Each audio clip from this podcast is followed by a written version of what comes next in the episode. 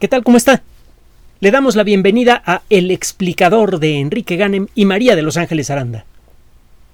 En muchas ocasiones a lo largo de todos estos años hemos dicho que la ciencia le otorga tres cosas especialmente valiosas a la sociedad humana. La primera de ellas, y aunque no lo parezca la menos valiosa de todas, es la tecnología, que por sí misma es fabulosa. Nos permite construir desde tornillos y botones hasta naves espaciales. La ciencia también nos da una idea de cómo, cómo crear una mejor sociedad. La ciencia nos pone un buen ejemplo de cómo funciona de manera avanzada el concepto de democracia. La democracia es, es un ejercicio que incluye, entre otras cosas, la objetividad la independencia de opinión y la capacidad para darle fuerza a esa opinión. El, ejemplo de cómo piensan los científicos es a la larga menos tangible pero más valioso que el ejemplo de la tecnología. La tecnología por sí misma puede ser terriblemente buena o terriblemente destructiva. La misma tecnología depende de quién la tenga. La ciencia nos otorga también con el ejemplo de su funcionamiento y con el ejercicio de observar todo con ojos objetivos, de juzgarlo todo con perspectiva objetiva, la ciencia nos da una de las claves fundamentales para desarrollar una vida social más saludable. Y la ciencia también nos ofrece nuevas perspectivas sobre lo que somos y sobre lo que podemos ser. Ese es el tercer gran regalo. Pues bien, nos pusimos a pensar en esto hace unas horas cuando vimos un evento realmente emocionante en los Juegos Olímpicos. En una eh, semifinal de 1500 metros, no eran las finales, semifinales, una eh, atleta, una mujer, Sifran Hassan, que compite por Holanda, llevaba buen ritmo y una competidora enfrente se cae ella se cae también a solo 400 metros de la meta. Y había transcurrido eh, una buena parte de toda la carrera, de 1500 metros. Quedaba como la cuarta parte de la competencia, pues. Pues se levantó la mujer, se echó a correr y ganó con mucho.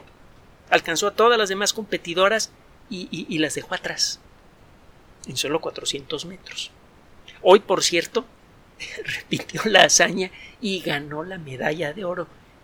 Vaya, casi casi podría haber eh, cruzado la meta y luego podría haber sacado una banquita a sentarse a leer el periódico para esperar a que llegaran sus competidoras.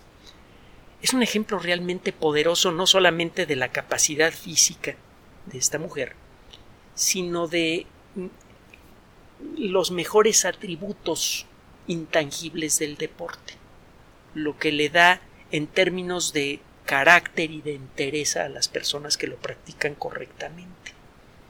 Al igual que, la ciencia, eh, los mejores regalos que le puede hacer el deporte a la colectividad son, son los intangibles. Entre otras cosas, el ejemplo de cómo enfrentar las peores adversidades.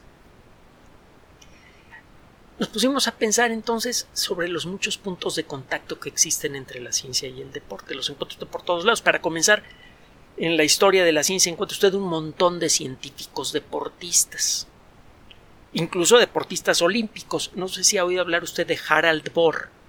Fue eh, eh, físico, matemático de primer nivel. fue también jugador de, fútbol, deportista olímpico de primera, de primera línea. Él empezó a, a jugar a los 16 años de edad y eh, eh, jugaba, por cierto, con su hermano, el, apellido a lo mejor le suena, Harald Bohr, su hermano era Niels Bohr, era portero y era bueno. Eh, total, fueron elegidos los dos como miembros del equipo nacional de fútbol danés para las Olimpiadas de 1908. Niels Bohr no fue por cuestiones de trabajo, el otro sí. Y total, para hacerle corta la historia, ganaron varios juegos por goleada. Uno de ellos contra, contra Francia eh, fue ganado por, la, por el equipo de Bor, por el equipo danés, 17 a 1. le ganaron a Francia. Todavía es un récord olímpico hasta el momento. 17 a 1. Eh, bueno, la cosa es que, además de ser, eh, fue un gran jugador de fútbol, perteneció a la Sociedad Matemática Danesa y tuvo un pequeño problema durante la presentación de, de, su tesis doctoral. Era tan popular como futbolista que dicen que bastante más de la mitad de la gente que acudió al examen profesional de doctorado de este caballero eran aficionados al fútbol. Eh, y va a encontrar usted un montón de otros casos de, de científicos que a lo largo de la historia han sido deportistas y los encuentra en la actualidad. Hay un montón de geólogos, de biólogos que practican buceo, que practican surf, eh, alpinismo y ese tipo de cosas. Eh, si usted se va al pasado va a encontrar, le voy a mencionar dos casos muy breves que en otras ocasiones hemos desarrollado con más detalle. Este Edwin Hubble, el gran astrónomo que descubrió la expansión del universo, y por el cual el telescopio espacial Hubble lleva ese nombre, eh, tenía otras monerías poco conocidas, por ejemplo, fue profesor de español. Nada más un año, pero sus alumnos lo recordaban con verdadero cariño, parece que fue un gran profesor. Y además, eh, entre otras cosas, llegó a ser un gran atleta en básquetbol, en fútbol, en béisbol, y en una ocasión, como boxeador aficionado, noqueó al campeón de peso pesado de Alemania. Nada más y nada menos. Y el último que le voy a mencionar es Francis William Aston. En otra ocasión, le digo, hemos platicado con más detalle de la relación entre ciencia y deporte a nivel histórico. El caso es que Aston eh, le hacía todo. Bicicleta, motocicleta. Llegó a construir sus propias motocicletas y llegó a ganar algunos campeonatos. Eh, era muy bueno en el golf, era bueno en tenis, que llegó a ganar algunos torneos abiertos en Inglaterra y en Irlanda fue de las primeras personas en aprender surfing en 1909, cuando ni siquiera existía ese nombre. Eh, además, entre otras cosas, era tocaba muy bien el piano, el violín y el cello. Participaba regularmente en conciertos en Cambridge. Eh, le encantaba la astronomía, era cazador de eclipses, como un gran amigo de hace muchos años que ahora vive también en Inglaterra, Francisco Diego un, tipazo. Y este, un último detallito. También era bueno en la física, se ganó un premio Nobel. Total, ese es un ejemplo de la relación que hay entre ciencia y deporte, pero es más bien anecdótico. Hay una relación mucho más estrecha, intangible a veces, y, eh, y más fructífera. Si usted se pone a estudiar con cuidado lo que pasa en las Olimpiadas modernas, va a encontrar a la ciencia por todos lados. Por ejemplo, eh, las características de las pistas en las pruebas de fondo, las características del calzado de los atletas, ayudan en general a mejorar el desempeño personal. No lo modifican, simplemente le permiten al, cuerpo del atleta desarrollar mejor su esfuerzo. No, no. Esto es diferente al dopaje. En el dopaje usted de manera artificial mejora el desempeño del cuerpo del atleta.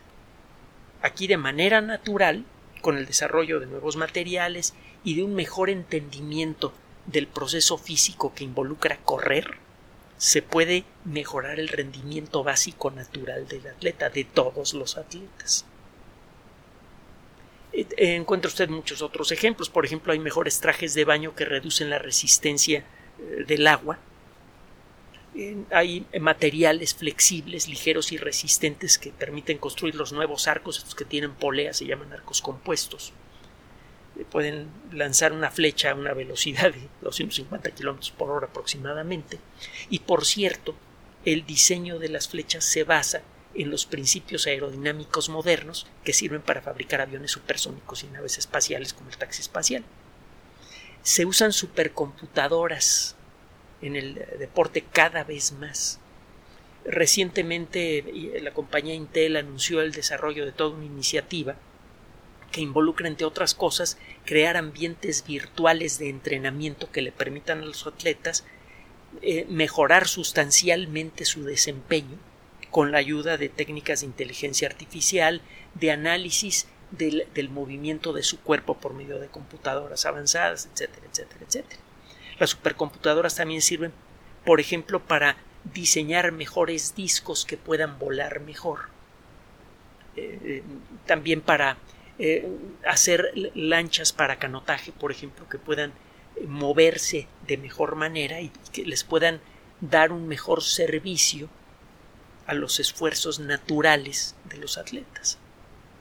La biología tiene un papel muy importante en el deporte moderno.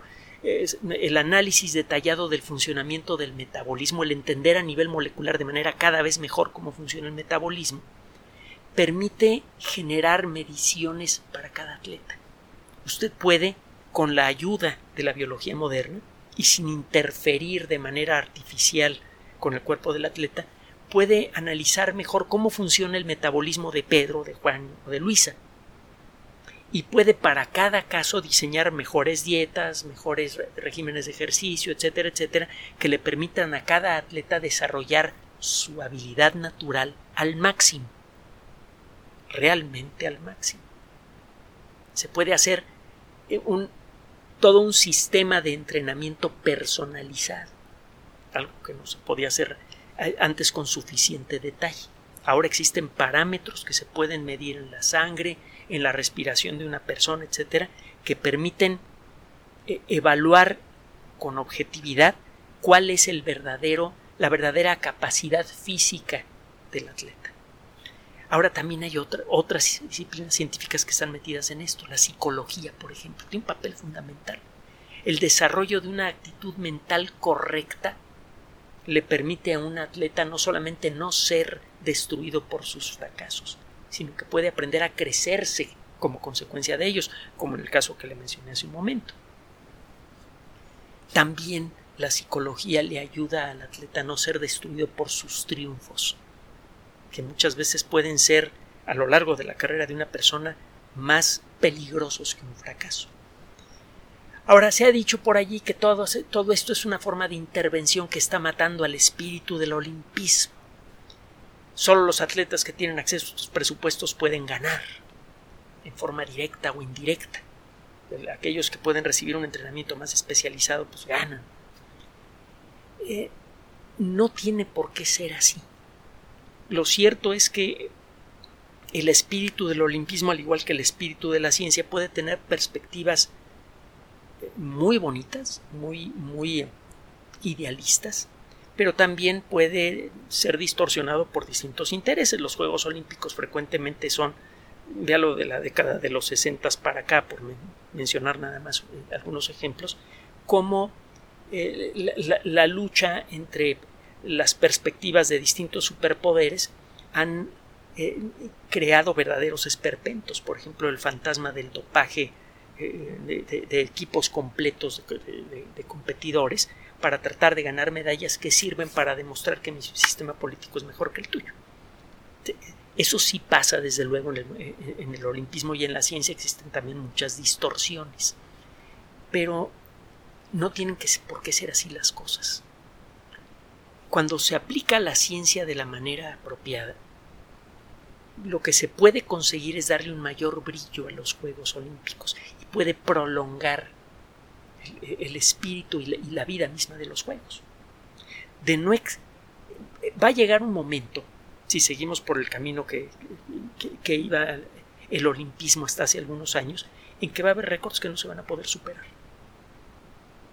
Y eso va a romper poco a poco con el espíritu con el que se hacen las cosas. El hace, ir más rápido, más alto, más fuerte. Va a llegar un momento en el que esto podría ser imposible. La realidad es que, por un lado, la intervención de la ciencia en el, en el mundo olímpico sirve para entender mejor el funcionamiento del cuerpo humano, para desarrollar mejores materiales y eso luego se derrama a toda la sociedad. Se, se pueden mejorar mucho los servicios de salud entendiendo mejor la naturaleza del metabolismo humano, por ejemplo, y es una investigación activa que se hace en, el mundo de, las Olimpiadas. También se pueden desarrollar mejores técnicas educativas para reforzar el carácter y la capacidad de trabajar en equipo de las niñas y niños que van a la escuela en estas fechas. podemos ayudar a crear gente con mejor salud mental, pues. Y muchas de las claves las podemos obtener de aquellos casos de personas que están sometidas a un esfuerzo psicológico especial, como son los atletas. Entonces, todos son beneficios generados por, por el deporte olímpico que se pueden y se, y, se han eh, ido derramando poco a poco hacia la sociedad. No más estoy hablando de algo a futuro, es algo que pasa. La ciencia entonces, cuando se aplica de esta manera y con este espíritu, con el espíritu de dar servicio a todos los deportistas y de ahí a toda la sociedad, permite reformular los límites del desempeño físico y mental del ser humano. Y esto mantiene vivo el espíritu olímpico. Gracias a un nuevo entendimiento de cuáles son los verdaderos alcances de, eh, alcances de nuestro cuerpo, podemos empezar a buscar maneras de mejorarlo de manera natural, sin tener que recurrir a esperpentos como el dopaje. Y eso es lo que mantiene viva la frase de sitius altius fortius. Puede uno aspirar a seguir, a que se sigan viendo caer los récords como consecuencia de la hazaña de atletas espectaculares, como esta dama, como eh, la dama que ganó el salto de longitud, ni le cuento, mejor búsquelo en internet, es realmente espectacular, una latinoamericana. todo eso lo, lo podemos seguir viendo y podemos seguir viviendo esa emoción gracias a que la ciencia está participando en, los eventos deportivos. La ciencia y el deporte olímpico se parecen mucho en sus principios básicos, en sus principios más puros. En su mejor expresión en ambos casos se trata de encontrar, reconocer y, cuando es posible, de rebasar los límites de la condición humana en forma colectiva, honesta y sin segundas intenciones. Piense en esta última frase. Ese es el, objetivo, los, eh, los, ideales básicos de, de la ciencia y del deporte. Ahora, si usted se pone a pensar en los ideales originales del olimpismo moderno, va a encontrar que eran mucho más cortos. El varón Pierre de Coubertin era, a final de cuentas, un aristócrata con, eh, eh, ideales eh, algo conservadores y, por ejemplo, era absolutamente enemigo de la participación de las mujeres en las Olimpiadas. Y había otros rasgos en su comportamiento que en aquella época eran naturales a sus circunstancias, que en la actualidad veríamos con malos ojos.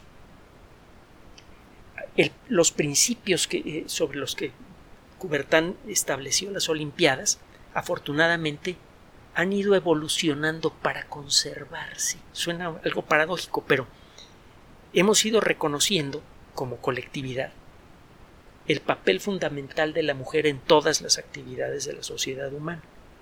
Y se busca, y todavía seguimos buscando, un equilibrio razonable, honesto, decente entre las dos partes que integran a la sociedad, las dos partes, eh, eh, eh, bueno, las partes, vamos a ser un poco más plurales las partes que integran a la sociedad humana. Ahora estamos empezando a buscar la manera de otorgarle igualdad de circunstancias, de posibilidades de reconocimiento, de posibilidades de apoyo a cualquier persona. Estamos tratando de no distinguir ni por sexo, ni por nacionalidad, ni por creencias religiosas. Y es más o menos con esa idea con la que arrancó el, olimpismo moderno. Y ha tenido que ir evolucionando para acercarse a esa idea. Ahora eh, el ideal quizá está más vivo que antes como ideal. El de reunir a jóvenes capaces de todo el mundo para que busquen juntos los límites de la capacidad física y mental del cuerpo humano para luego buscar la manera de rebasar esos límites en un ambiente honesto y libre de las peores características humanas como la ambición personal desmedida, la mentira, el engaño, etcétera, etcétera. Eh, ahora eh, también vimos, y es algo realmente bonito, como la primera persona en alegrarse porque alguien había roto una marca era uno de sus adversarios en una carrera de foto. Ni le platico mejor, vea lo que está pasando en las Olimpiadas, es algo bonito. Ver que eh, en realidad lo parece lo que parece ocurrir en la comunidad de los atletas, o de, cuando menos de la mayoría de ellos, es una búsqueda por esos límites del, desempeño y una alegría cuando uno de esos límites se puede rebasar. Y es lo mismo pasa con la ciencia. La ciencia funciona con esos principios. Se busca juntar gente también de todas las nacionalidades en ambientes como el CERN, por ejemplo, para buscar los principios básicos de la naturaleza. También se busca la cooperación desinteresada, libre de racismo, sexismo o cualquier otra forma de discriminación. Ahora,